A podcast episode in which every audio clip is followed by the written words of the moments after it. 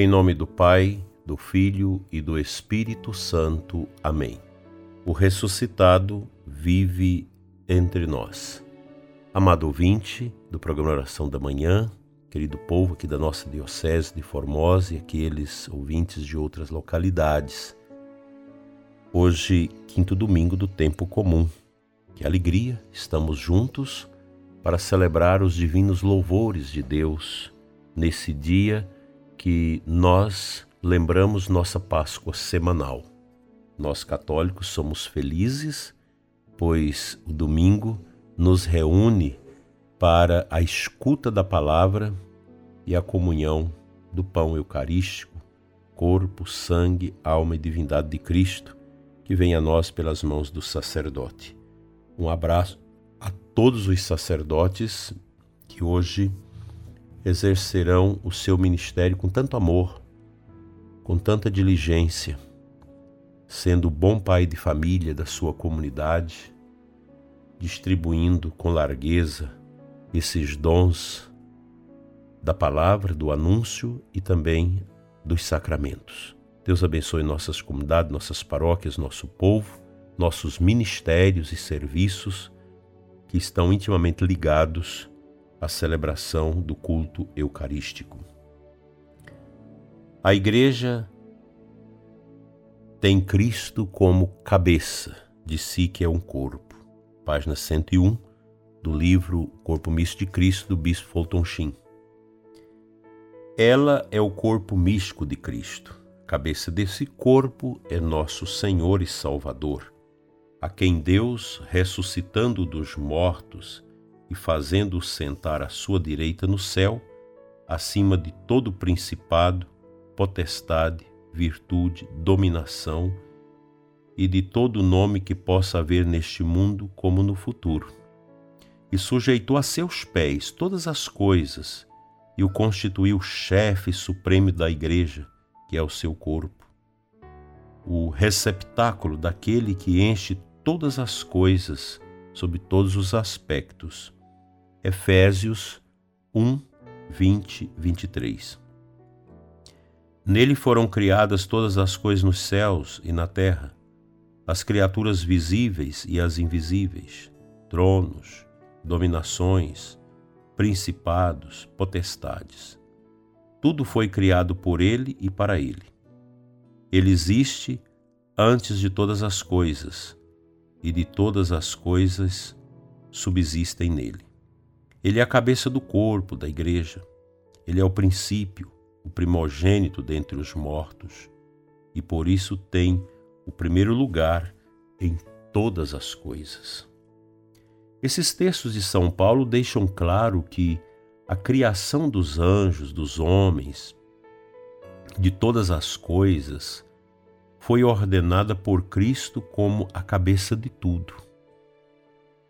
Embora a natureza humana dele seja tardia em relação à ordem do tempo e preeminência, ele era antes de tudo.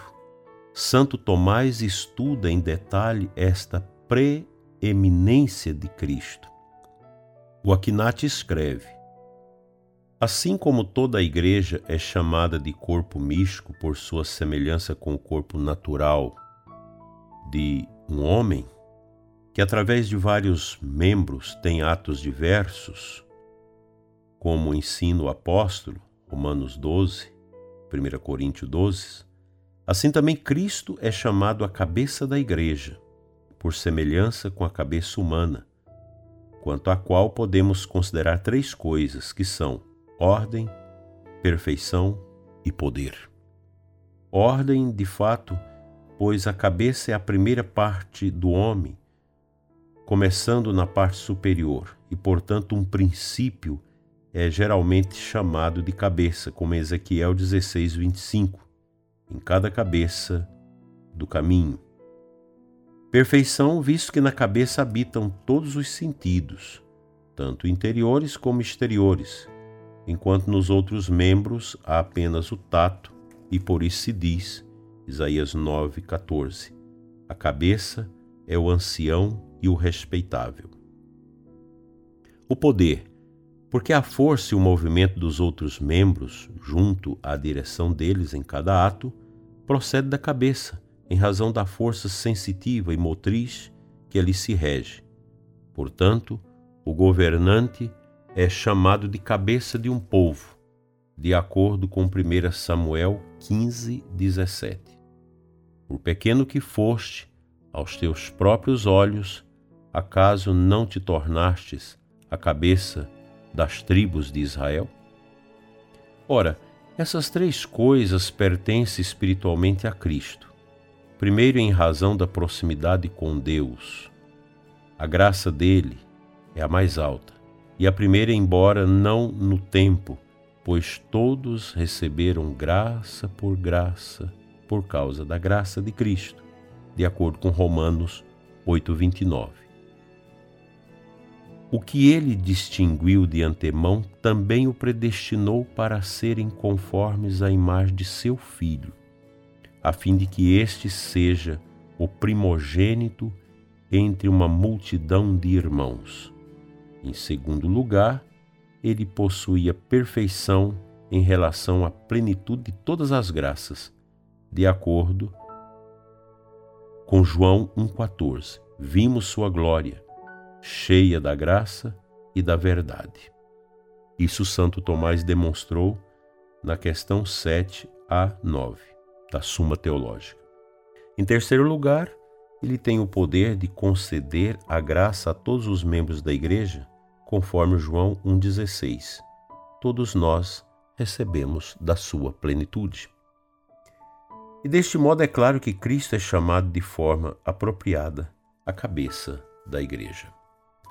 Uma meditação profunda que Fulton Sheen busca sua fundamentação no Aquinate, São Santo Tomás de Aquino, grande doutor da igreja, filósofo e teólogo do século XIII, da Alta Idade Média, que deixou uma contribuição extraordinária ao meditar, ao refletir sobre as diversas questões que se impõem no esclarecimento da fé.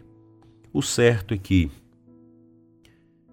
nós, na nossa linguagem limitada, estabelecemos e compreendemos Cristo como esta cabeça, em razão da utilidade da cabeça que, de certa forma, governa o corpo, em razão do cérebro e de todos os feixes é, neurais que a compõem e se esparrama pelo corpo para dar essas dimensões de comunicação, de, de estímulos e respostas dados pelo próprio cérebro que está na cabeça.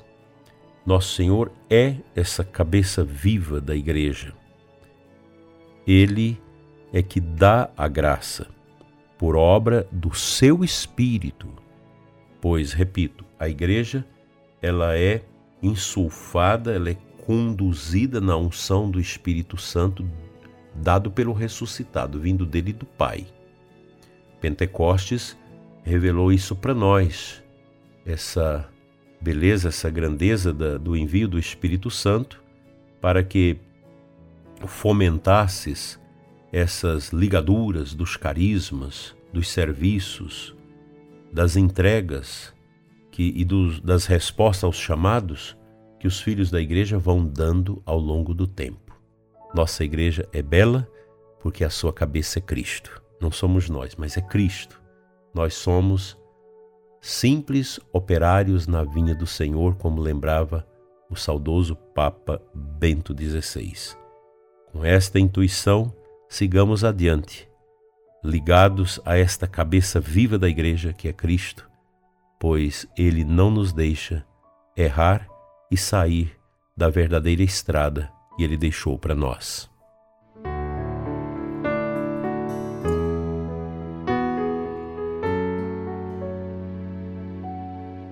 A aclamação ao Evangelho da missa deste domingo traz-nos o versículo 17 do capítulo 8 de Mateus.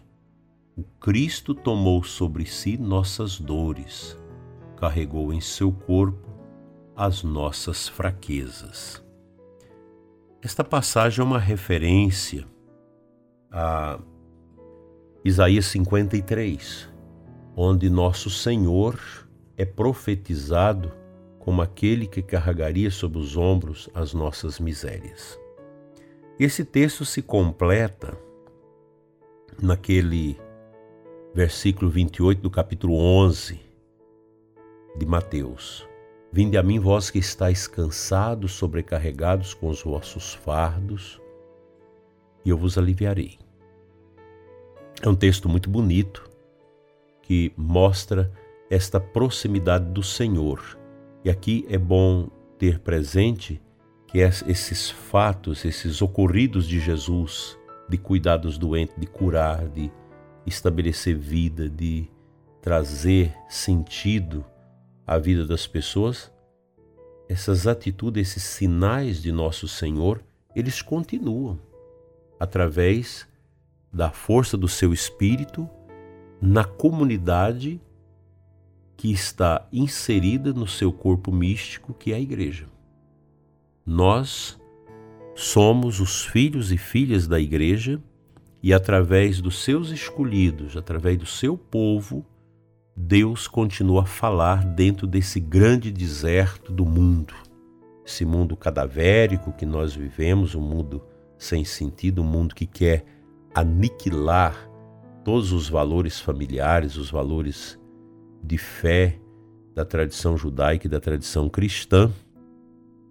Esse mundo que luta para desconstruir o Ocidente, para anular todas as conquistas valorosas no campo da fé, do direito, no campo da filosofia, não vai ter um lucro feliz isso. Um dia vai ser freado, pois essas belezas que nós construímos ao longo desses séculos e séculos foram fundamentados nesses ensinamentos implacáveis de nosso Senhor Jesus Cristo, cabeça da igreja. A igreja do Senhor, ela vai ser perseguida, como já sempre foi e está sendo. Ela vai ser combatida, mas ela nunca irá sucumbir-se, porque a igreja não é humana, ela não pertence a um ordenamento humano, ela é um corpo místico, ela é um, um ser vivente, em razão de Cristo ser o seu cabeça. A igreja, ela se estampa através de nós, de suas estruturas, mas ela é invisível ela está na ordem do mistério. E o mistério é o próprio Cristo ressuscitado que vive no meio de nós. Amém.